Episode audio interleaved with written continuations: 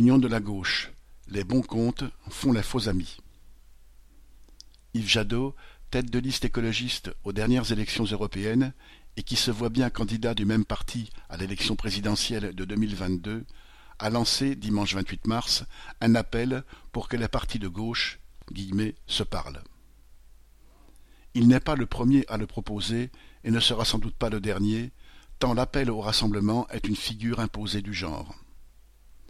Des millions d'électeurs des classes populaires voient, à juste titre, un ennemi direct en Macron et un ennemi féroce en Le Pen.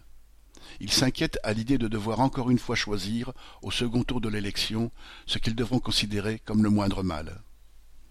Les aspirants candidats de gauche doivent donc faire la preuve soit qu'ils peuvent espérer arriver au second tour, soit qu'ils ont tout fait pour qu'il y ait un candidat d'union.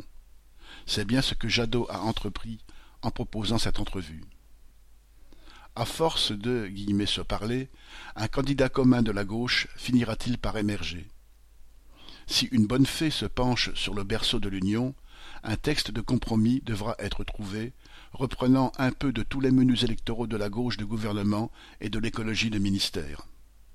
Cela pourrait être facile, car de toute façon, les programmes électoraux ne sont pas faits pour être appliqués.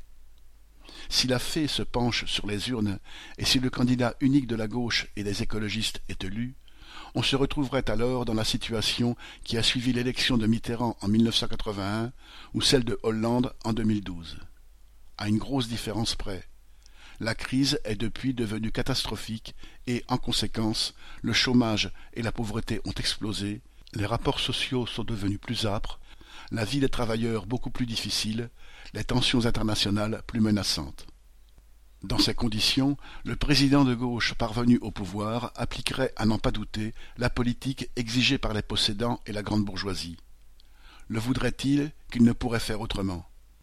Les mandats de Mitterrand et de Hollande avaient ainsi été marqués d'abord par la trahison manifeste des promesses faites, entraînant la démoralisation des militants ouvriers et un dégoût prononcé des milieux populaires pour les politiciens.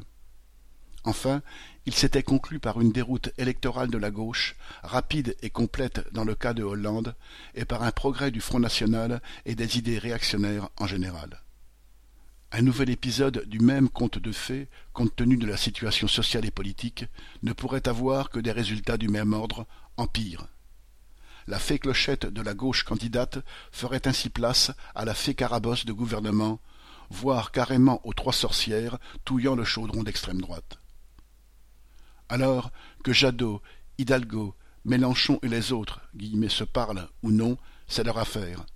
Mais les travailleurs, eux, doivent d'abord se demander comment défendre leurs propres intérêts avec leurs propres forces et sans croire aux contes de fées. Paul Gallois